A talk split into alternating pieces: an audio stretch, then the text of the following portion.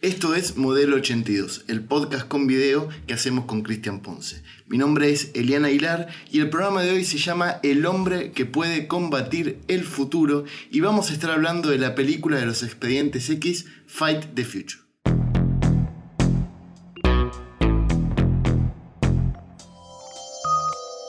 Yo la película de los expedientes X la vi eh, en Bahía Blanca, en el Cine Visión eh, creo que ahí nomás de que se estrenó en, cines, al poquito tiempo la llevaron a Patagones, pero la, ansiedad y la oportunidad de, viajar y de verla cuanto antes, más que ya se había estrenado en junio en Estados Unidos. Eh, y bueno, eh, es lo que, lo que ya he dicho en, el programa que hicimos, en el primer modelo 82 que hicimos con, con Malena sobre los expedientes X eh, creo que fue la, experiencia más gratificante que tuve con una película del cine eh, y, la idea de, en un momento, al que bueno, ahora cuando la, recorramos un poco ya vamos a, llegar, la idea de, darme cuenta de lo que estaba viendo y de no querer que se termine nunca. A, mí... A mí lo que, lo que me sorprende, digo, has contado en, en diferentes programas esta tendencia que tenías casi psicópata de juntar información de revistas de afuera y tal, en épocas donde no existía internet, porque los que somos modelos de 82 eh, nos metimos en internet cuando se llenaron de ciber esas cosas después del 2000, pero antes era todo casero, había que conseguir cassettes, VHS, revistas de España, Estados Unidos y tal. Primero, quiero saber cómo manejaste eh, la ansiedad eh, ante dos meses de diferencia entre la salida de la película en Estados Unidos y la película en, en Bahía Blanca. Mira, había una, revista argentina que se llamaba Luna, me parece, creo que era del grupo Perfil. Mm. Era una revista muy rara porque era una especie de, de TKM, una revista más como para chicas, pero que traía un montón de notas de los expedientes X siempre. Se ve que había ahí alguna alguna redactora o redactor, no lo sabemos, que, le cabía la serie y cada tanto mandaba ahí una noticia. Yo tenía uno de mis mejores amigos, era muy fanático de Andrea del Boca, entonces compraba esta revista porque siempre salía en tapa, era la época que todavía protagonizaba telenovela. Y cuando salía algo de los expedientes, me pasaba el recorte. A partir de un recorte de la revista Luna, descubro el club de fans de los expedientes X Argentina, que, presidía en aquel entonces Luis Roldán, me suscribo y ahí empieza a llegarme cada dos meses la, revista, el fanzine, más allá de la realidad, donde vienen todas las noticias sobre lo que pasa con la serie y, la película. Y eh, yo empiezo a consumirla, el, fanzine, poquito tiempo antes de que se estrene la película. Ahora, Así que ya venía con un montón de información. Claro. Eh, a mí, lo que me sorprende, lo que me sorprende eh, cuando me puse a investigar un poquito para este programa de Modelo 82, donde, quienes están escuchando viendo, vamos a estar hablando de Fight the Future, la primera de las dos películas largometrajes de los expedientes X, dirigida por Rob Bowman. Eh, que yo es una situación, perdón, es, es, una situación un poco poltergeist, me parece a mí, porque si bien se ve la, idoneidad que tiene Rob Bowman, que, me parece que es, mi director favorito de lo que fue la serie. También Chris Carter fue súper, súper, eh, eh, un, productor súper presente en rodaje, tipo de, elegir cómo iba a ser la iluminación. Así que. Sí, en realidad. se nota, pero fue medio como Spielberg en Poltergeist que, que estuvo ahí mirando sobre el hombro todo el tiempo. Y eh, Chris Carter, creador de la serie, fue guionista de la película también. Eh, una de las cosas que en los especiales y, demás más hablan es eso. Yo, en todo lo que vi de backstage y de making of, Bowman estaba muy presente, sobre todo en el trabajo de los actores y las actrices. Eh, y creo que se llevaba muy mal con Snow, con el creador de la música, por lo que se, se, contaba en el cotilleo de los especiales, se hablaba de muchos problemas de ego con, entre el director y el musicalizador. Pero, volviendo un poco a, a lo que quería contarte, es una de las cosas más sorpresivas de Fight the Future es que la película llega en un momento de mucha idoneidad para el transcurso de cómo se estaba desarrollando la serie. Es muy difícil que una película llegue en el mejor momento de una serie. Siempre llega más tarde. Por diferentes motivos. Porque eh, la producción está muy metida en, el día a día. Y no puede llegar a eh, ponerse las pilas para crear un producto audiovisual. Pienso, no sé, la película de Los Simpsons, poner. La película de Los Simpsons llegó, no sé, eran 19 temporadas que ya tenía la serie más o menos. Y, y aunque está buena, ya había pasado el hype. La la película Los Expedientes X se empieza a pergeñar en la cuarta temporada. Cuando se estaba desarrollando la cuarta temporada. Y fue, un año como muy, muy desgastador para, para Chris Carter, si se quiere, porque estaba con la cuarta temporada de Los Expedientes X, que, es una de las más laureadas. Estaba eh, produciendo Millennium, estaba en su primera temporada y ahí en Navidad, en creo una semana, escribe con Frank Spotnitz la película y la empiezan a preproducir también con una preproducción eh, súper corta, tipo de dos meses, para, para diseñar naves y, cosas gigantes. Eh, pero era, una situación de ahora o nunca. Ellos querían hacer la película en medio de la tercera temporada y Fox dijo, bueno, sí, tenemos una fecha de estreno para junio, si llegan, llegan, tenemos esta plata. Sí, pará, pará, porque investigando un poco los especiales, fue aún peor. Porque lo que cuentan ellos es que en la Chris Carter a partir de la segunda temporada ya tenía en la cabeza la idea de hacer una película que es como otro estamento. Es como, bueno, no importa si sigue una línea argumental con la serie o no, yo quiero hacer una película de esta serie. Eso empezó a aparecer en la segunda temporada en la cabeza de Chris Carter. Comienza a ser realidad, como vos bien decís, en la cuarta ellos todavía estaban grabando en Vancouver, algo que eh, hablamos en el primer modelo 82, como vos bien dijiste. Todavía no habían ido hacia Los Ángeles. Y la película comenzó a grabarse sin el aval completo de la Fox. O sea, ellos empezaron a grabar cosas y presentaron esas cositas que estaban grabando para terminar de tener el ok y poder tener un poco más de plata de Fox para poder hacer la película que ellos querían. Que incluso era una película mucho más grande y ellos fueron reduciendo todo, porque aparte eh, es una película para los estándares de Estados Unidos chica, pues tuvo solo 10 semanas, que es un montón. 60 millones de dólares igual. Sí, sí, es un montón. Pero ellos todo el tiempo están hablando de que es una película chica porque tiene 10 semanas, que es cierto que las películas de Estados Unidos mínimo son 3 meses de rodaje pero claro, como vos bien decís, eso lo, hubo que mandar a toda la gente desde Vancouver a Los Ángeles, después de haber terminado de grabar la temporada, para empezar a grabar la película y después volver a Vancouver para seguir con la siguiente temporada televisiva, sin saber que luego, uno o dos años después, iban a volver a Los Ángeles a seguir grabando el resto de las temporadas eh, ahí. Pero digo, eh, sí, incluso en la, en la quinta temporada se hacen, eh, viste que hay, muchos episodios eh, en los que aparecen Poco o Mulder o Scully, y es porque son reshoots que estaban haciendo o cosas que faltaban durante la grabación de la quinta, como para tener lista la película entre la quinta y la sexta. Sí, es, es una película para los estándares de películas basadas en series casi perfecta, porque mantiene eh, el espíritu de la serie original.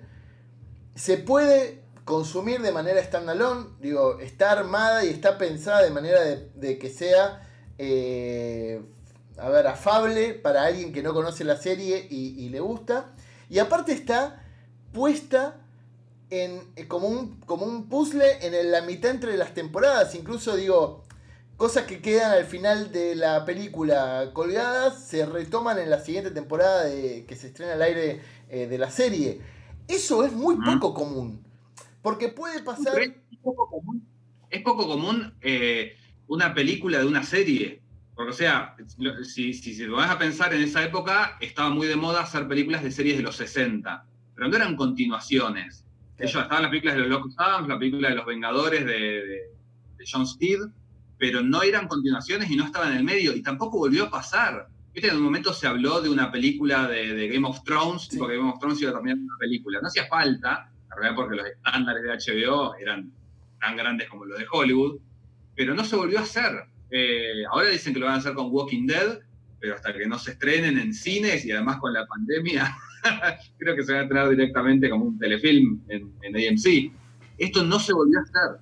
Es muy loco. No, pero pará, eso, ahí está. No es un telefilm, es una película. Incluso, incluso, ellos una de las cosas que dicen es, nosotros creíamos que hacíamos mini películas cuando hacíamos los episodios de los Expedientes X y no teníamos ni idea de lo que es hacer una película.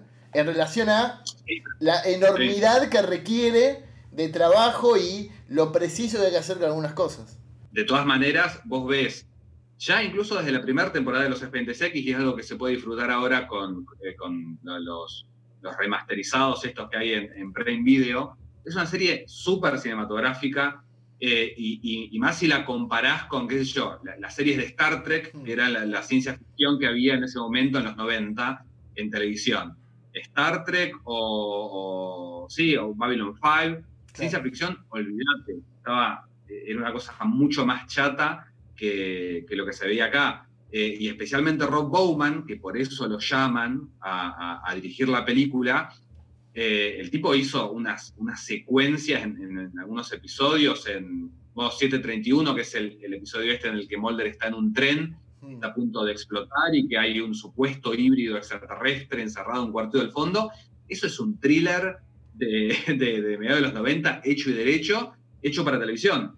Mm. Eh, pero sí, definitivamente, ves la película y, es otra cosa. Es, cambia el scope, es, eh, la fotografía es distinta, la producción es distinta, es, es increíble. Yo la, acabo de ver hace un par de horas y, estoy bien realizada y es, es increíble. Una de las cosas que vos nombrás es el scope, que significa, para quien no conozca el alcance, la, la cantidad de cosas que se pueden poner en la pantalla o hacer. Y eh, en todo lo que es las charlas con, el director y, Chris Carter y todo, también hablan mucho de Canvas. La posibilidad de tener como un lienzo más extenso como para poder eh, llevar adelante todas las ideas locas que tenían. Porque digo, ahora por ahí vamos a entrar un poco en, el, en, el, en, todo lo que pasa en la película, pero la, la escena que yo no me había dado cuenta, lo hice una vez que vi los especiales ayer, la escena de que los persiguen los dos helicópteros Primero, los dos helicópteros están ahí. O sea, ellos están en un campo creado específicamente para la película con dos helicópteros reales que los están persiguiendo y los helicópteros hacen una suerte de baile alrededor que está todo coreografiado. En el momento mientras están grabando el resto de las cosas. O sea, es gigantesco para los estándares que ellos manejaban en televisión. Que bueno, para, hago un, par de, planos de un, de un helicóptero y después trato de construirlo porque digo, así se maneja la tele. Pero funciona de, otra manera. Una de las cosas que, yo tengo de recuerdo, siempre lo cuento, eh, Fight the Future la vi en el cine Gomont y fue la única vez en mi vida que me rateé del colegio. Yo no tenía mucha necesidad de ratearme, siempre fui medio nerd, pero podía decirle a mi vieja, mamá, bueno, tengo ganas del colegio, estoy cansado. Me decía, listo, no vayas. O sea, no sentía esa necesidad. Pero acá me tenía que ir antes de que arranque la primera función del día del estreno, del jueves. Y agarré con la mochila y me fui del colegio. Nadie me paró, nunca. Y, yo, y, años después pensé, dije, ah, el peor colegio del mundo, nadie se dio cuenta que un chabón, creo que tenía 16 años en ese momento, agarré y me fui del colegio y seguí caminando. Yo estaba en Corrientes Ayacucho, ahí nomás del Gomont. Y eh, fue una, una de las experiencias más hermosas de mi vida porque uno cuando es más grande acostumbra a ir más al cine solo. En ese momento ir al cine era ir con mamá, con papá, con la familia o con amigos y era como una cosa medio social. Ir a una sala con cuatro o cinco energúmenos como yo, eh, que estaban todos esperando el estreno de esta película en particular. Y eh, cual Comic Con, en la situación en que ellos están por besar, grité en el cine. Que es algo mm. que, que, hice, que hice reír a un par de personas ahí diciéndome este gordo nerd que se cacha un poco. Que es una de las cosas que eh, el director cuenta que disfrutó mucho a la hora del estreno con gente. Dice que en la primera vez que pasaron la película, todo el mundo gritó en esa parte, esperando ese beso que tardó bastante tiempo después en, en suceder. ¿La película es. ¿Es un capítulo largo de los expedientes X? A nivel narrativo hablo. Eh, está, está estructurado medio como un episodio, pero no es eh, un capítulo largo. Eh, yo, creo que está bien traducido al, lenguaje cinematográfico, porque tiene, por ejemplo, una secuencia precréditos, si se quiere, hmm. que es esto que pasa en, a 35.000 años antes de, la actualidad, es, es como el flashback extremo con los cavernícolas. Que dicho sea de paso, viste, son una especie de Mulder y Scully, porque llegan ahí a investigar, son dos, llegan a investigar a uno que desapareció y andan con, con sus antorchas en vez de linternas. Em, pero sí, hay, toda una situación muy larga de, planteamiento antes de que aparezcan ellos. Eh, y, y, después sí lo que hay es, van pasando cosas que podrían pasar en un episodio mitológico de la serie, pero hay más tiempo para todo. Hay, hay, situaciones antes de que, explote la bomba, por ejemplo, hay, hay planos larguísimos, eh, viste, mientras está Terry Queen, el, quizás para la mayoría de, Lost, que, que, por aquel entonces era el, el, señor 1013, porque estaba en todas las producciones de, la productora de Chris Carter, acá también hmm. hace, hace una pequeña participación en la película. Hay un plano de él larguísimo, mientras está esperando a ver que explote o que pase algo con la bomba, eh, que en la televisión no se podría haber permitido. No sé, quizás sí, estructuralmente tiene la forma de un capítulo y quizás sí es largo, pero no, no es largo en el sentido de que son como si vieras tres capítulos juntos, sino está extendido en lo que es el ritmo de, de un largometraje. Que no es una película tampoco lenta porque está pasando todo el tiempo cosas, mm. pero tampoco es que están aceleradas. No sé si. Viste que cuando ves una película de dibujos animados larga, te termina cansando por la cantidad de cosas que pasan porque tiene el ritmo de una película eh, de película para chicos. En este, en este caso es una película eh, con un ritmo de thriller que no para nunca, pero que tampoco está, está apurada. Bueno, eh, vuelvo a hacer la misma diferencia porque básicamente las dos son de Fox y las vi bastante cerca, eh, las volví a ver. La, película de Los Simpsons es una cosa absolutamente diferente, porque a pesar de que la estructura de, los personajes se mantienen y tal, Los Simpsons hay una repetición, por eso siguen, no sé, 20, 30 años después haciendo lo mismo, porque están como encapsulados en el tiempo y hay ciertas historias o ciertas maneras de contar las historias que nunca las trataron, entonces la película cambia totalmente la forma de consumir a esos personajes. En este caso se siente como algo natural. Yo pensaba que incluso tiene esa cosa de los OVA, los OVA, que son los especiales de, anime, que son como episodios más largos con más producción, se nota mucho más trabajo en la animación y tal, pero vos lo podés consumir, incluso ver un capítulo, ver la película, ver, ver un capítulo, y se siente como que hay una cohesión. Viste, vos hoy ves un capítulo de Los Simpsons, la película y un capítulo de Los Simpsons y en el medio dije, pero ¿qué pasó en el medio? Es, totalmente distinto. Me parece que acá la, película funciona muy bien entre la secuencia del hielo y cuando aparece Lucas Black, que cuando lo volví a ver me voló la cabeza porque es el protagonista de Rápido y Furioso 3, una saga que a mí me gusta mucho. Eh, sí, él venía de protagonizar eh, American Gothic, que es una serie del 95 muy corta, producida por Sam Raimi y que era una serie que era medio de, los hijos bastardos que salieron de los Expedientes X en los 90, cuando se puso de moda el fantástico otra vez en la televisión. Eh, y bueno, terminó después por una vuelta del, destino apareciendo en, la película de los Expedientes X. Una, una transición cinematográfica hermosa, porque cuando termina la secuencia del hielo, la cámara termina con, con, el, con el coso negro, el líquido negro, empieza a subir hacia lo negro y eso, el techo cae y vos ves caer al personaje de Lucas Black y es una transición de 35.000 años hecha de una manera cinematográfica hermosa. Digo, son las cosas que uno empieza a analizar cuando la veo varias veces, pero empieza la película diciendo, esto es cine. No hinchemos las pelotas, esto es cine, vamos a contar algo que, que está bueno. Y toda la secuencia de los chicos es escabrosa. Porque están matando a un pibe y acto seguido vienen un montón de camiones y les chupa un huevo el pibe, simplemente les importa lo que está sucediendo con ese virus. Que me parece que también eh, viene a tono de lo que está contando la serie como estableciéndose, miren que esto es una cosa en serio. Nosotros somos una serie que nos tomamos las cosas en serio, buscamos un público adulto, esto no es ciencia ficción para chicos. Yo creo que setea muy bien el tono eso. Sí, sí, siendo que la, serie mató un montón de nenes en, sus primeras temporadas, pero. Y, la película podría haberlo evitado eso, porque nada, era una película para el, público más grande, y, de hecho hay fans muy acérrimos que, la llaman como el momento en que la serie se vendió y qué sé yo, pero me parece que, justamente matando a este nene eh, conservan eh, mucho ese espíritu.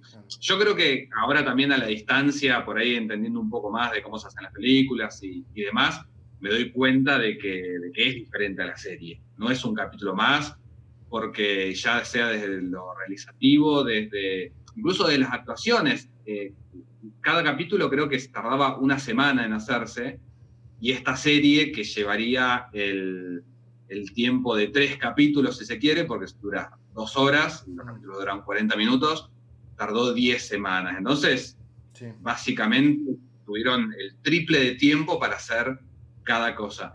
Y, vas viendo eh, la, naturalidad que tienen las actuaciones, el tiempo que tiene todo, lo ves en, las caras que, hace David Duchovny o, las miradas entre ellos, hay, hay, una cosa mucho más desarrollada en, todos los personajes, amén de que además eh, tenés, eh, al tratarse de un largometraje, podés contar con, actuaciones de actores de cine también.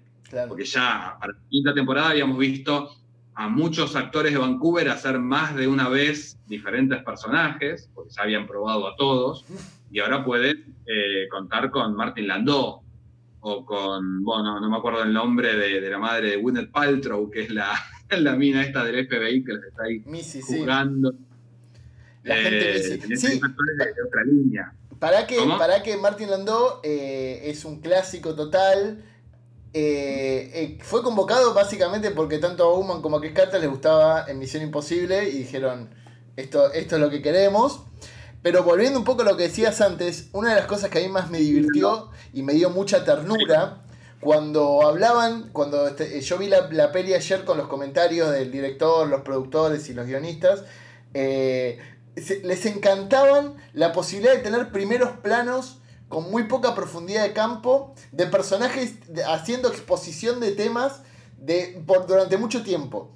Era como que ellos estaban encantados con la posibilidad de, del trabajo del actor contando, siendo expositivos, pero con un plano muy cinematográfico. Y me dio mucha ternura, porque ellos en toda la serie tienen gente que cuenta las cosas, pero por no lo hace de una manera tan cinematográfica como un primerísimo primer plano con muy poca profundidad de campo y actores de la talla de Martin Landau. Y una de las cosas que también vi es que eh, al director, a Bowman, le gusta mucho trabajar con actores. Y, y se notaba que en todos los making of era él hablando por separado con Guinean o hablando separado con David y como explicándoles, bueno, hay que ir por este lado, hay que ir por esto, y se nota que también, a pesar de que la historia está re buena y, tiene momentos épicos y tal, termina siendo una cosa sobre personajes. Y a mí eso me, gustó mucho ahora cuando la volví a ver.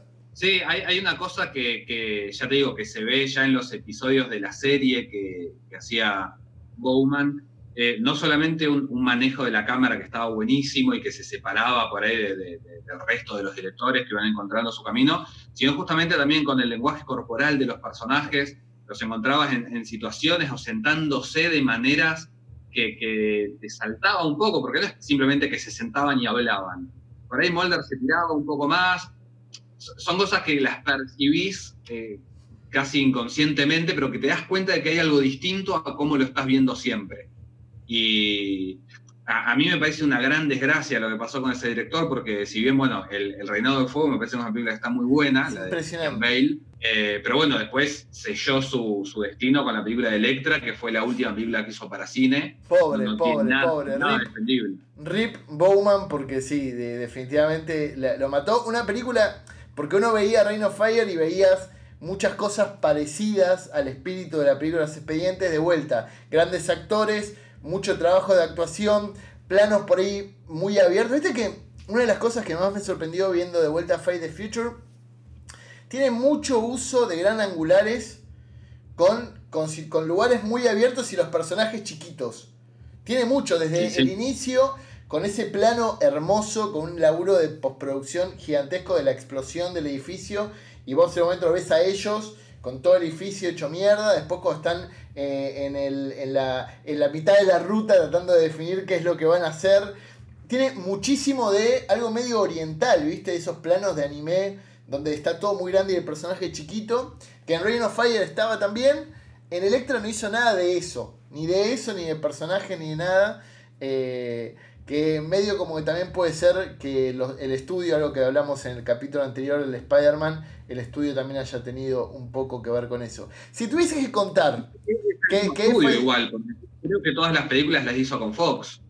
Así que hay que ver también qué productores tenía sí, la espalda. Pero, pero Electra buscaba eh, crear una franquicia que había nacido con Daredevil y buscaban como expandir un poco. Me parece que eso es lo que le, movió un poco la situación. Como que en, en la desesperación por formar una franquicia pierden la posibilidad de tener autores que cuenten lo que, obviamente, a, título personal, para mí pasó eso.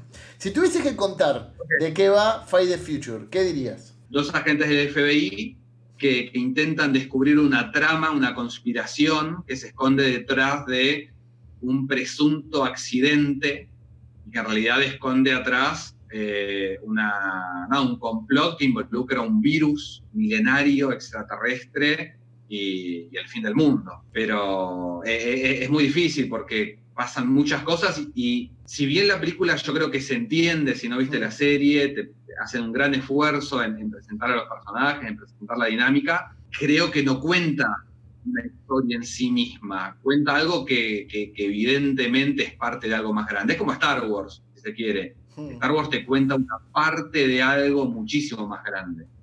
y es difícil contarlo.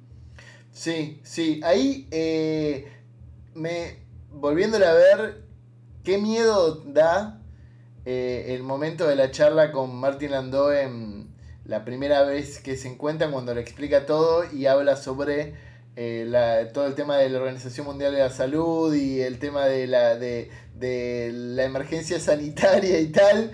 Y vos decís, el momento en el que vivimos, yo no sé si tengo ganas de, sentir esto que estoy sintiendo en este momento, donde la aparición de un virus hace que ciertas, ciertas partes del poder tomen relevancia. Eh, incluso termina siendo una película hiperactual. Una de las cosas que más me llamó la atención es que es una película eh, de antes del 2000, pero que se ve muy de ahora, muy, muy actual. Es como no, no, no ha perdido, salvo dos o tres efectos que me dio mucha gracia porque volver a verla ahora con los comentarios de, ellos, odian los mismos planos de VFX truchos que a mí no me hicieron, me hicieron ruido toda la vida. Pero es una película que se ve como nueva, es como muy, muy actual. Sí, tiene un par de, de, cuestiones de estética que son como muy noventosas en la foto, me parece, pero sí, envejecer no ha envejecido, porque justamente eh, no, no, se valió tanto en, en efectos digitales, sino en, en, efectos prácticos, en pinturas mate para lo que es el interior de, la nave. Y de hecho, bueno, hay una cosa que no sé si, si lo habrás escuchado ahí en, en, el comentario de audio, que tiene que ver con la abeja, esta que aparece detrás de, del cuello de Scully, mientras ella está compareciendo frente a, la gente esta, bueno, que está viendo qué, responsabilidad tuvieron ellos con la explosión del edificio. Em, Chris Carter quería que fuera una abeja real, que saliera, que diera una vuelta y qué sé yo, y todo el mundo le decía, no, hagámosla digital, porque las abejas no pueden hacer así, no la pueden dirigir como un perro. Eh, no, no, tiene que ser una abeja real, qué sé yo. Y lo que terminaron haciendo fue eh, trazando un, como un camino de feromonas que la abeja siguió y después se metió y qué sé yo, y con un par de cortes solamente, pero ahí te das cuenta hasta qué punto eran conscientes de que la tecnología quizás no podía, eh, desde, lo informático, digamos, desde el CGI, no podía cubrir la, expectativa que tenían ellos y buscaban hacerlo todo frente a cámara, sin depender de, un efecto que quizás después quedaba mal. Eh, la secuencia de las abejas tuvieron tres eh, personas encargadas, expertos en abejas, y liberaron creo que fueron, no sé si 500.000 abejas al mismo tiempo en esa escena.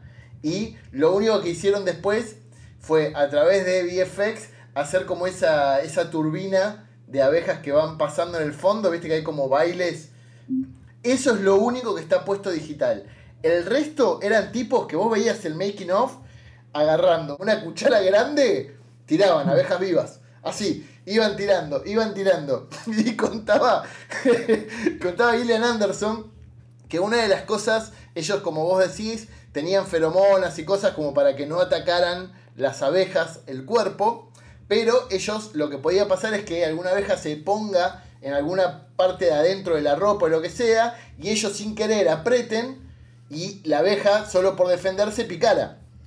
Entonces, en, en esa escena hay un momento en el que Mulder la tiene que agarrar a ella del brazo para sacarla del ataque de, de las abejas, y dicen que la hicieron en una sola toma porque no estaban seguros que volviese a repetir ese movimiento y no aplastase alguna abeja en el, el brazo de, de Scully. Fue como, quedó listo, por favor no lo hagamos más porque tengo un miedo que me muero. La película tiene grandes momentos eh, cinematográficos como esta escena de las abejas.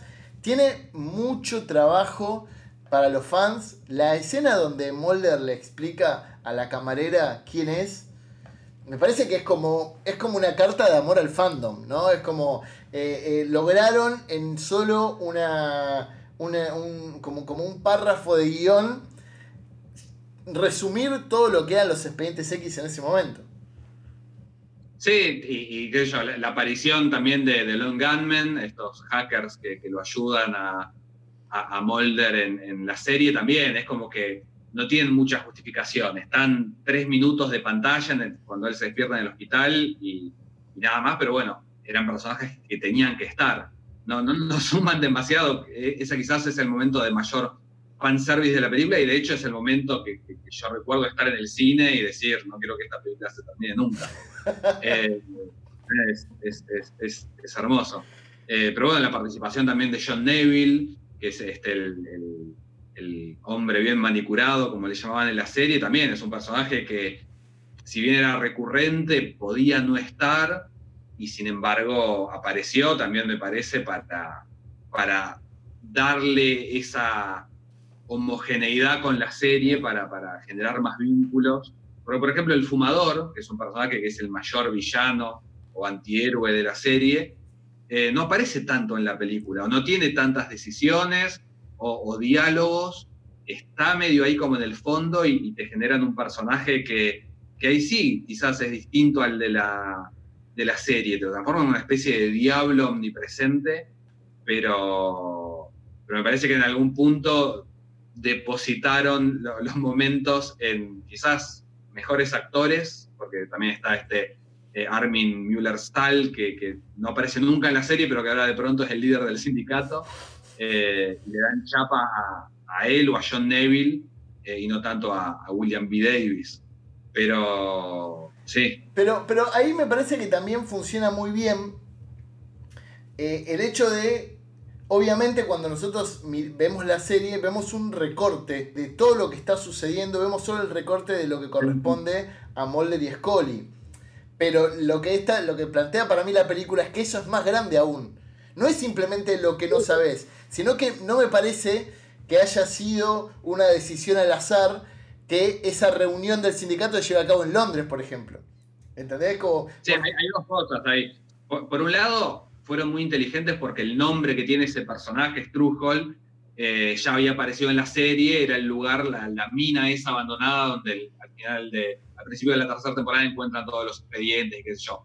Para los fans ahí había un vínculo y tenía sentido. Mm. Y lo de Londres es muy gracioso porque en realidad eh, todo se grabó en Los Ángeles, salvo un plano o, eh, un par de planos que son cuando el, hombre bien manipulado se baja del auto y entra en el edificio donde lo están esperando, que eso es una calle de Londres, conocida, reconocible, y, nada, que fue simplemente para decir, mirá, ahora estamos haciendo una película y no estamos en Vancouver, en un fondo de un supermercado, haciendo que es otro lugar. Estamos en Londres. Fue como para decir, mirá, mira la producción que tenemos. Y la, y la casa de él que eh, la casa donde se encuentra el sindicato, que me quise morir cuando me enteré, que lo hablamos ayer, que era la misma casa que se usó en la, en la serie de Batman de Adam West, era la casa de Bruce Wayne, me volví loco con ese datazo impresionante. Y también tenía, a, pesar de que era una gran película, como estas cosas que contás, habían varias. En, en algunos momentos ellos se reían porque algunos primeros planos que estaban puestos, viste, entre grandes escenas y tal, era, no, no, ese lo grabamos en los estudios como dos meses después, pues nos faltó un plano, y vos veías que era un primer plano de un personaje yendo de un lado a otro, y ahí me sentí como cuando nosotros hacemos película que a veces, o no sé, se nos caga la locación o lo que sea, bueno, inventemos que un personaje está yendo de acá para allá, porque entra y sale en un plano de primer plano, que solo se ve el, cielo, y que es un espíritu medio de guerrilla que me parece que, que también funciona bien. A mí. Eh... Esto, también para. Hablando del, organigrama casi de reloj que tiene la película, que no hay prácticamente escenas eliminadas. Eh, no, no, no, no hay, no, no es como que yo, incluso episodios que, suelen tener hasta cinco episodios que cortaron. Acá lo que se grabó está todo, salvo alguna cosita de justamente el momento de exposición del hombre viviendo manipulado en, en la limusina justo antes de, darle la vacuna a Mulder, que, eh, bueno, contaba, depende de la versión de la película que lo veas, eh, está o no, le contaba a Mulder lo que había pasado con su hermana, algo que después, cuando finalmente la serie sigue más allá de la quinta temporada, prefirieron guardarlo para contarlo en, en la serie. Pero más allá de eso, no, no hay cosas que hayan quedado afuera. Claro, es que, pensalo, Chris, una, una serie, una película que tiene solo 10 semanas para llevar a cabo el rodaje, tiene que ser mucho, digo, mucho más precisa y mucho más efectiva. Uno de los grandes males que para mí tiene el cine de entretenimiento de Hollywood es, bueno, dale, dale semanas y el chabón graba, graba, graba y después, bueno, vamos a elegir una versión para cine y capaz el tipo después tiene una versión propia que tiene 20 minutos más. Y vos decís, pará, si tenés 20 minutos más de película significa que tuviste 4 o 5 semanas más de grabación al pedo. Entonces me parece que esta película eh, escapó de eso. Pero, eh, o sea, eh, es una película de guion, claramente, pero en cualquier película no, no, la, la terminas de encontrar en el montaje. Yo tengo escenas eliminadas en la película y la grabamos en dos semanas. Eh, pero digo, acá estaba todo tan pensado y se ve que Chris Carter, porque ponerle cualquier película que edite un, un, director sobre el guion de otro, va a decir, bueno, eh, esto me sirve realmente, esto no. Acá Chris Carter seguramente estaba en, la mesa de edición también, de montaje, y dijo, no, se queda todo. E, es, muy, me, parece que también es una película que, si bien tiene un par de agujeros grandes de guion... A ver, eh, pará, pará, pará, pero pará ahí, pará ahí, ¿cómo grande? ¿Qué, viste vos de agujero de guion? A mí me parece que el, agujero más grande que tiene es que eh, los miembros del sindicato se sorprenden de que el virus ha mutado, como dicen, y que de pronto eh, genera vida. Eh, y después, en el tercer acto de la película, los ves que están en la Antártida y que andan dentro de la nave donde hay un montón de gente que tiene aliens adentro. Hmm. Entonces, eh, o hay una escena larguísima que no conocemos, que pasó en esos dos días de elipsis que hay entre que explota la limusina y Mulder llega a la Antártida, en que descubrieron todo, encontraron la nave y lo que sea, o bueno, es un, error, o, es un diálogo que quedaba bien, porque ahí, viste, al igual que la serie, tiene un montón de diálogos súper grandilocuentes, que por ahí suenan muy bien, como el virus ha mutado, o esto que esperábamos que no pasara nunca, pasó, que quedan muy bien en la película, pero que pueden terminar de tener mucho sentido en la narrativa. Y bueno, ese es uno. Eh, ¿cómo, cómo, ¿De qué se sorprenden si ellos están trabajando con la nave? Pero, y, pero, yo lo pensé de esta manera, pero si no, pero si es algo que hizo el fumador aparte que hay facciones dentro del mismo sindicato de gente que sabía lo que estaba pasando y gente que no. No, no, no, no, eso no te lo muestra la serie en ningún momento. O sea, el fumador se ha cortado y ha hecho sus cosas por, por su lado, pero algo tan grande es imposible. Es, es imposible. Que, no, no, no tiene. Si querés, sí, qué sé yo pero, pero no, eh, es una cosa que en la película no queda claro, que se contradice y que nunca más se retoma en, la serie. ¿Y cuál otro? ¿Y cuál otro? Dijiste que tenías un par. Hay un montón de cosas que es la pura suerte que permiten que pase. que obviamente entras en el juego de que, bueno, si no, la película no estaría contada, si Mulder no tuviera el culo que tiene. Hmm. Pero él va corriendo y, se abre el piso, justo cae en un agujero que le permite llegar al lugar donde está Scully. Bueno, son, son, digamos que no son agujeros, ese es un atajo. Claro. Pero, pero no, en, general por eso te digo, si bien tiene un par de esas cositas, después es muy de causa y efecto. Por eso también supongo que, habría sido muy difícil sacar cualquier escena, porque una cosa pasa para que pase la siguiente y no hay prácticamente nada que sea relleno. Quizás esa escena de, que decías recién de, de Mulder con, con, esta otra también actriz medio de Hollywood, que es la, la mesera, la cual le cuenta a él la, nada, su descripción. Eh, y que nada, sirve como para después explicar el, encuentro que tiene con Martin Landó en el callejón, que, bueno, esté en un bar. Pero, pero después, más allá de eso, no hay escenas de desarrollo que no aporten a la, a la trama. A mí una de las cosas que más me molestó, luego de, haber analizado un poco la serie con, con tu, tu, sapiencia y tal, viste que los expedientes que tienen una situación en la que muchas veces la verdad la, van transformando y va cambiando y va mutando. Una de las cosas que a mí más ruido me hizo es que lo que plantea como punto de, fuerte de conflicto la película es una teoría válida y que da para mucho y que incluso la serie, las siguientes temporadas luego del estreno de la película lo han desarrollado para después cambiar la mitología.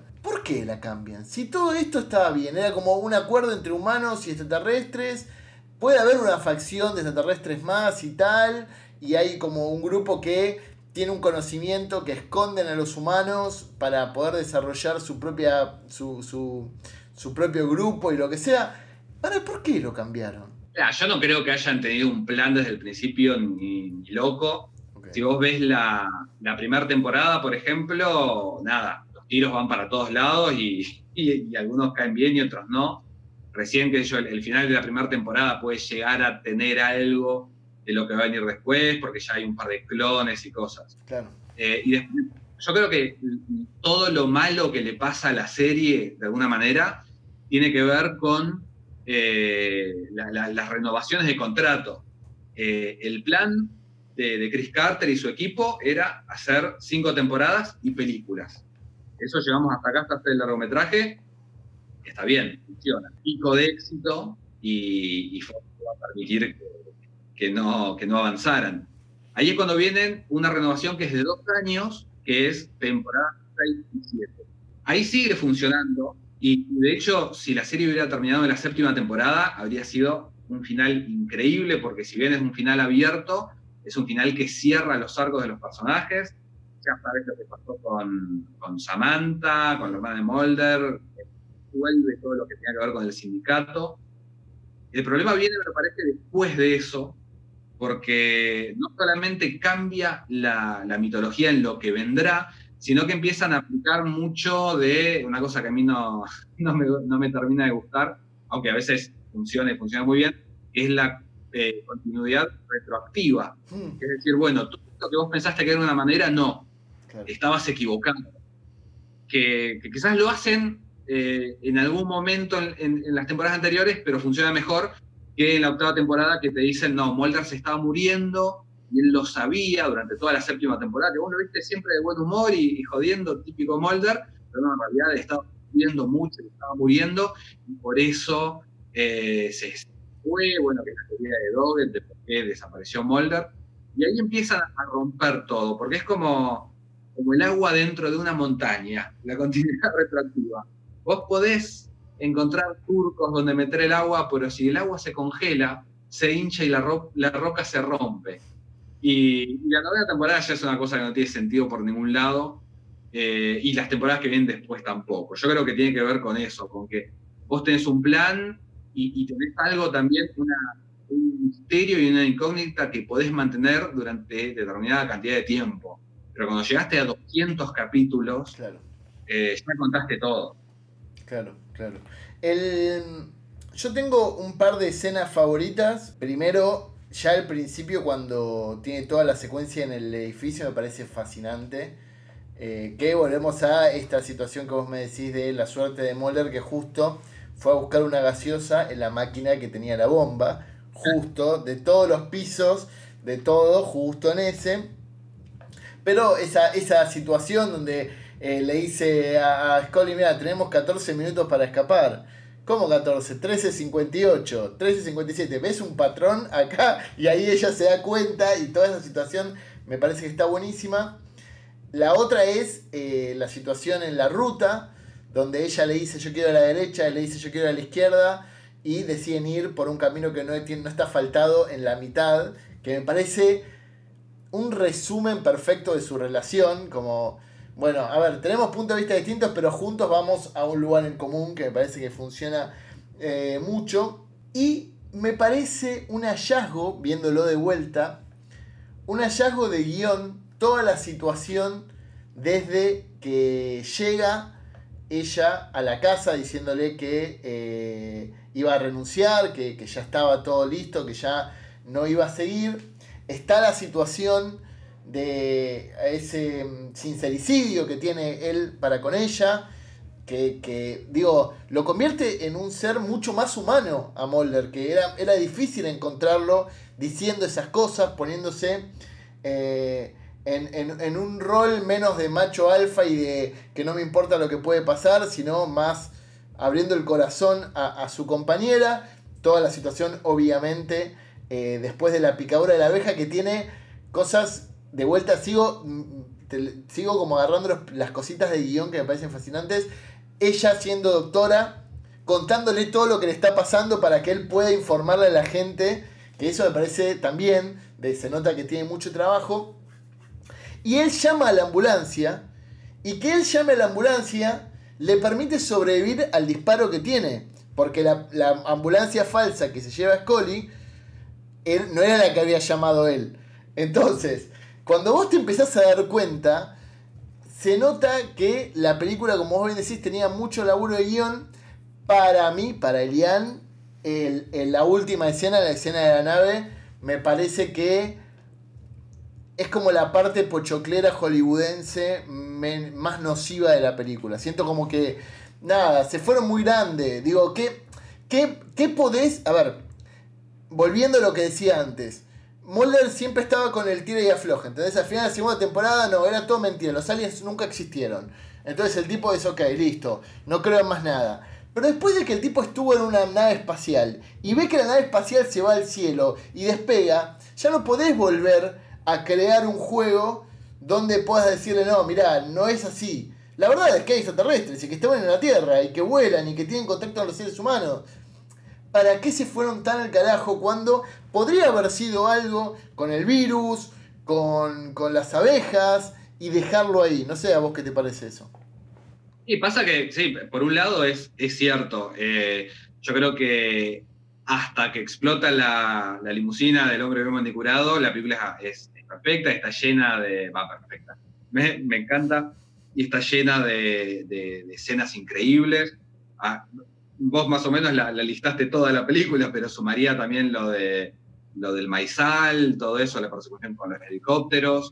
Eh, y bueno, esa escena que dura seis minutos con, con, el, con, el, hombre bien manipulado, que le va contando básicamente todo y con una tensión increíble.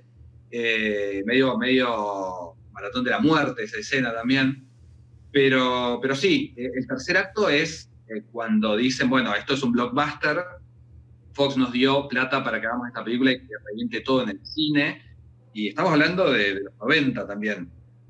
Eh, no olvidemos que, fue, fue, el momento en el que el cine de entretenimiento también despegó y todo el entretenimiento, pues si pensás en los cómics de Image en, los que todo era todo más grande, acá bueno, tenías que mostrar una nave gigantesca y, y todo lo que decís. Yo creo que nada, eh, la gente recibió lo que quería. Yo cuando vi esa nave emerger de la Antártida en el cine me volví loco. Claro. Pero sí, después eh, es complicado volver atrás. Es lo que pasa, que yo, con, algunas precuelas, viste que, qué sé yo, siempre pienso en la precuela del Exorcista, que El Exorcista es una película que, que transcurre toda una casa muy chiquito, en una habitación, y la precuela transcurre en África y tenés estampidas de animales y todas cosas, que vos decís, qué loco ir eh, si las pones cronológicamente, ir de una cosa tan grande a algo tan chiquito.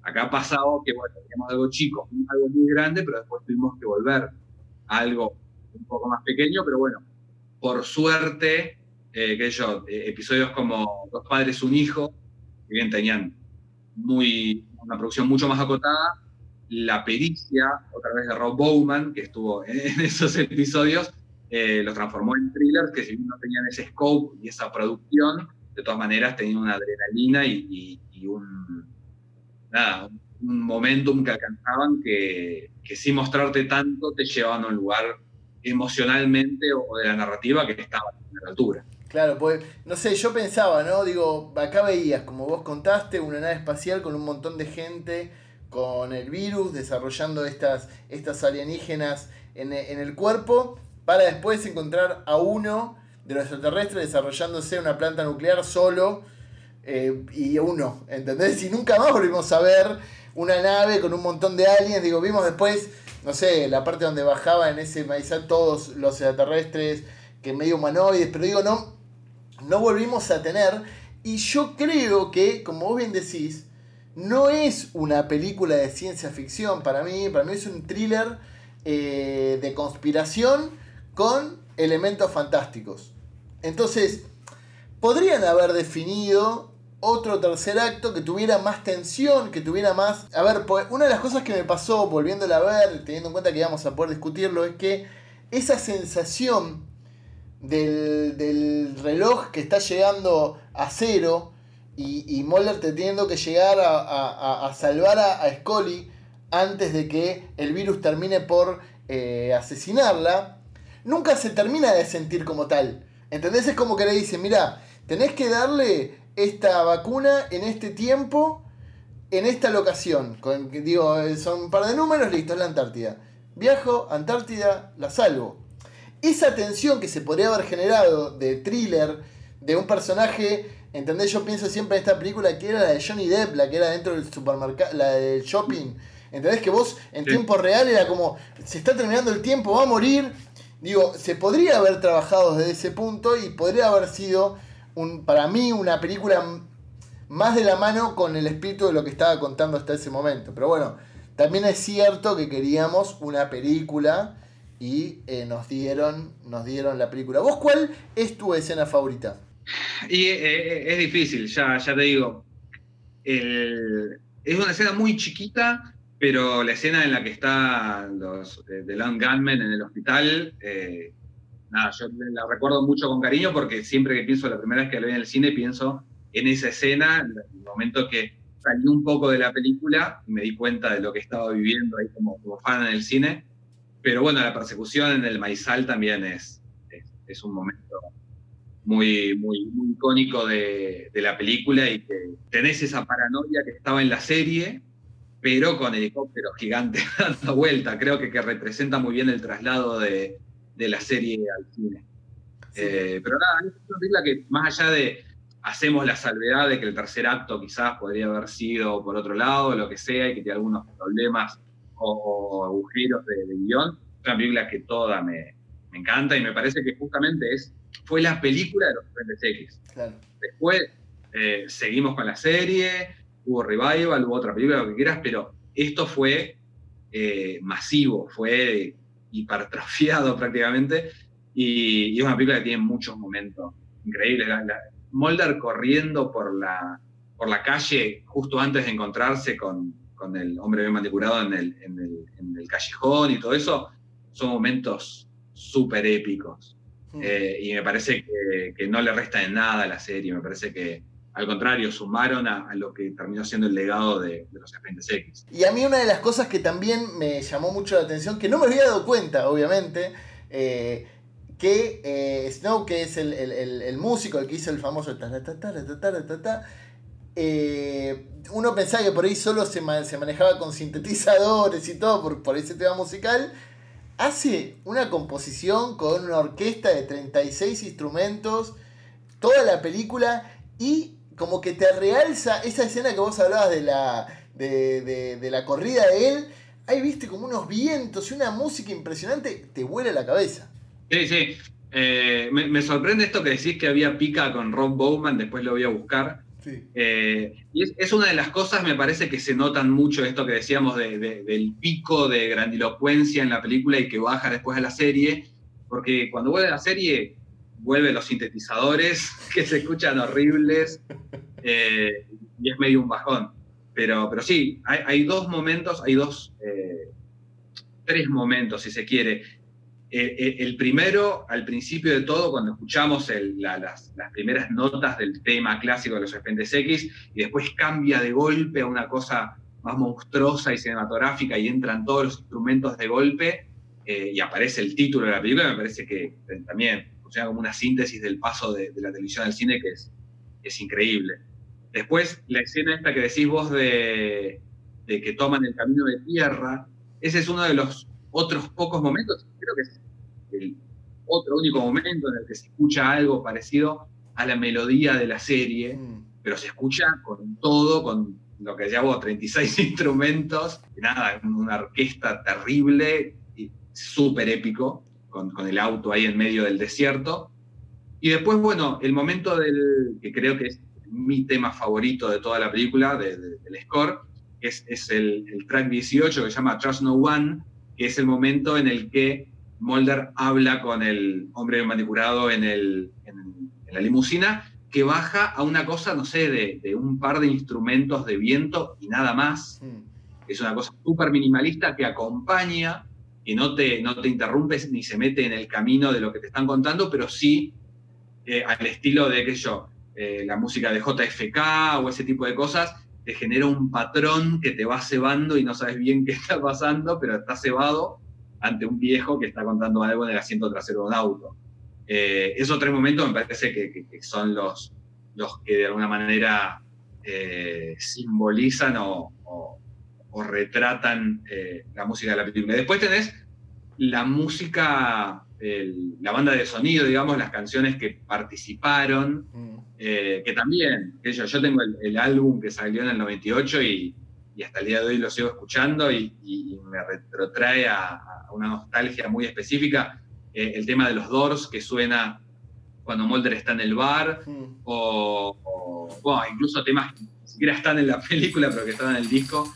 Eh, me parece que, supieron también como graficar en, música el, tono y, el hit que era la, película de este momento. Y eh, varias cosas como que deja abierta eh, la, película, que se retoman en la serie. Eh, para vos, a título personal y que sos un experto y que aparte la estás viendo en este momento en Prime Video, ¿qué es lo mejor que la serie logró cerrar de la película en temas? No, mira, yo creo que la, película entra en la mitología, hace lo suyo y se va. Ah, Por ejemplo, a mí el, capítulo este en el que continúan un poco, que muestran, ya que dijeron en La Plata que salió el disfraz de extraterrestre, este volvamos a usarlo, que es el primero de la sexta, a mí es un capítulo que no me gusta. Pero, pero sí me parece que la serie en la sexta y séptima temporada logra cerrar muy bien lo que es toda la mitología, por eso también me da lástima que después siga. Hmm. Pero pero parece que la película es medio lo suyo. Eh, llega, termina, abre cosas, cierra y, nada, la serie sigue su, camino. Incluso te diría que la película podría no estar y la serie se cuenta igual. Claro. Eh, no, no, no quedan muchas cosas. Eh, había solo bueno, un par de menciones en el, principio de, la sexta, que es un capítulo que para mí también puede no estar y no pasa nada. Pero, pero nada, tampoco me imagino los expedientes X sin la película, así que es medio capcioso. ¿Vos, sí ves algo que, cerraron? No, no, yo siento que un poco el, poderío del sindicato eh, me parece como que lo olvidaron un poco. Siento como que, vuelvo a decir lo mismo, como que se vuelve a recortar a lo que tiene que ver con Molder y esta cosa de no, no querer convertirlo en un mártir y como que siempre tenerlo dando vueltas y darle migajas de información para que se cree un, verosímil en su cabeza y no vea la foto completa. Y me parece que eso también se, al haber abierto tanto, digo, el, último plano de, la película, cuando, cuando que es hiper cinematográfico, el hecho de, bueno, abrimos, abrimos y bueno, hay 80 silos y 40 maizales, porque es como, bueno, es 8 veces más de lo que habíamos visto, porque esto continúa. Y digo, reciben un papel donde dice, los expedientes X vuelven a vivir, estén al tanto, fin. Que también te hace preguntar, ¿quién manda ese papel? ¿Quién toma la decisión? Porque entonces, una, una de las cosas que no hablamos es que el rol de Mitch Pigeli, eh, del jefe de ellos, está como también medio desdibujado en la película, ¿viste? Solo aparece en todas las conversaciones que hay eh, de Scully con, con la gente del FBI como para ver su situación y cuando tiene que salvar a, Mulder y sacarlo del hospital. No aparece nunca más. Y vos ves que hay... Parece tanto más. A, a esa altura de la serie tuvo un par de episodios dedicados a él pero tampoco es que su participación era tanto más, estaba para cagarlos a pedo y a veces y para ayudarlos otras veces. Me, parece coherente con, bueno, lo que se ve ahí.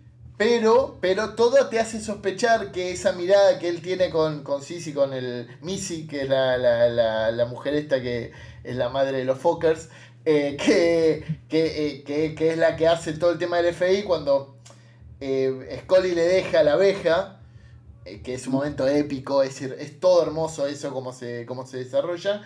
Ves como una mirada que nunca entendés si es de desaprobación, de aprobación, de lo que sea. Te da a entender que, el FBI decidió políticamente mantener los expedientes X porque habían conseguido una prueba. Pero eso tampoco en ningún momento te lo explican. Entonces me parece que eso es algo que quedó también medio colgado. Sí, por ahí es también uno de esos agujeros, porque si esta gente es tan poderosa, eh, en la serie siempre te cuentan de que, bueno, Mulder conocía gente, tal senador y qué sé yo, movió influencias y logró que se abrieran los expedientes. Pero me vas a decir que esta gente tiene tanto poder, no puede simplemente meterle un tiro en la cabeza, cerrar los expedientes y listo. Eh, yo, hay hasta cierto punto en el que puedes pensar que, que mismo el fumador está atrás de eso, porque al fumador lo hemos visto realmente cuidar a Mulder que es algo que quizás se dibuja después en las últimas temporadas, pero lo hemos visto bancarlo porque, bueno, es, es el hijo también, supuestamente. Eh, hay una cosa que a mí me causó mucha gracia ahora viéndola de vuelta. Hay un montón de nombres que, que, tenemos incorporados y que los repetimos y que no los cuestionamos demasiado, como el sindicato. Sí, bueno, este grupo de, de tipos que transan con los extraterrestres son el sindicato. Y, viéndola ahora, me, me causó gracia que por primera vez pensé en el significado de esa palabra. Y, es que sí, son el sindicato humano, es como si fuera el sindicato de camioneros ante la presidencia, pero son el sindicato de humanos ante los eh, invasores terrestres. Y es como que de alguna manera en su mentalidad están protegiendo los intereses de la humanidad. Quizás también como determinados sindicalistas sacando una tajada más para ellos, pero, pero me causó mucha gracia que me callara la ficha de lo que realmente significaba eso. Son los sindicalistas humanos ante los indicadores tratando de, bueno, conciliar algo. Qué, qué terrible cómo se vino abajo Chris Carter, ¿eh? porque digo, eh, teniendo en cuenta, vos lo veías y escuchabas en, en, los comentarios de la peli que realmente estaba metido, que realmente tenía ideas, que realmente sus participaciones en estas discusiones con Bowman eh, solo fueron positivas para la película. Eh, y, este, estos detallecitos como, como el que vos bien decís, que yo tampoco lo había pensado y ahora digo, y sí, tenés, razón, eh, cómo, cómo, se fue destruyendo la figura de él, que si en algún momento hacemos la segunda parte de la serie de los expedientes, los vamos a poder meter un poco un poco más en eso. ¿Te quedó algo? Eh, no, no, creo que no, creo que, está todo hablado. Eh, por ahí esto, lo, que sigue Chris Carter, eh, nada, ya, ya está, lo, hablaremos cuando hagamos la, segunda parte de la serie y después cuando hagamos la, parte que sea el revival, quizás, probablemente. Pero yo creo que es un tipo que tampoco es el que le dio lo mejor a la serie. Si vos ves las primeras temporadas, por ejemplo, hmm. Glenn Morgan y James Bond que, fueron los dos de los mejores guionistas de la serie, ellos inventaron todo. Ellos inventaron, hicieron los mejores capítulos de la mitología antes de que la mitología existiera. Inventaron a, Skinner, lo inventaron ellos, a los pistoleros solitarios lo inventaron ellos. eh, hicieron hablar al fumador por primera vez. Chris Carter lo que tú me parece que era muy buen productor en el sentido de darle una coherencia a todo, hmm. pero nada, cuando fue quedando solo eh, y, las decisiones fueron a parar a él solamente, por ahí, nada, se, se, desvirtuó ahí. Y también siento que, nada, también sus intereses cambiaron. Yo creo, creo entender por qué cambió también tanto la mitología, porque al tipo no le interesaba seguir contando la misma historia de extraterrestres que hacía 20 años. Claro. Y bueno, se cagó en la serie, se cagó en la coherencia de la serie, pero él contó lo que quería. Y yo creo que debe ser un tipo bastante difícil para laburar, eh, tipo de cuento lo que yo quiero o no se cuenta nada, porque entre el final de los Expedientes X y el revival hubo por lo menos dos o tres proyectos que estaban casi que se estrenaban, casi que se producían, que quedaron en la nada y fueron puertas que se le fueron cerrando a Chris Carter. Él tuvo el piloto este que, hizo, ay, no me acuerdo el nombre, que la verdad es que Amazon eh, hacía como, producía pilotos y la gente votaba cuál era el que quería que se hiciera serie. Bueno, ganó un piloto que hizo él, la serie jamás se hizo, y le pusieron en el culo, el piloto ni siquiera se puede ver hoy por hoy en internet en ningún lado. Después estuvo a punto de producir una serie para AMC, basada en el Área 51, quedó en veremos, hizo el anuncio, gacetilla de prensa, todo quedó en la nada. Y así algún otro proyecto más. Pero se ve que el tipo tiene un carácter que yo cuento lo que quiero, cuando quiero y cómo quiero. Y yo creo que eso es medio como, lo, hablábamos también la otra vez con Malena, que era como Jim Roddenberry cuando volvió para, para Star Trek, la nueva generación, que después le pegaron un letazo porque el tipo decía, yo sé mejor que nadie lo que es bueno para esta serie y, y por ahí ya no era el caso. Claro, totalmente. Bueno, hicimos un repaso por todo lo, importante de la película Los Expedientes X Fight the Future. Una película que recomendamos fuertemente que quien no la haya visto hace mucho tiempo lo haga. Seas amante de la serie de los Expedientes X o no, porque es una gran, gran película. Em, un gusto haber disfrutado una hora diez, hemos hablado, señor Cristian Ponce, y el tiempo eh, yo siento que con estos programas de modelo 82 eh, debería venir algún físico cuántico porque hemos descubierto cómo romper la estructura del espacio-tiempo, ¿no? Digo, parece que fueran 10-15 minutos y termina siendo una hora 10 de conversación sin parar sobre, sobre ah, una película. la pasa bien. Es, así. Así que eh, para quienes estén escuchando o viendo esto, eh, sírvanse de compartir, comentar y, me gustear y todas las cosas, ya sea en nuestro Spotify, en nuestro YouTube o en nuestro Mixcloud. Eh, estoy muy contento porque el episodio de Spider-Man le, fue, le está yendo muy bien. Así que vamos a cruzar los dedos para que sigamos en eso. Algo que le haya quedado en el tintero, Don Ponce. No, nada, esto que decías es una película que, o sea, la reconoces en, su momento, en el 98, como un, fruto de su época, pero que es una película que la ves hoy y me parece que no ha envejecido.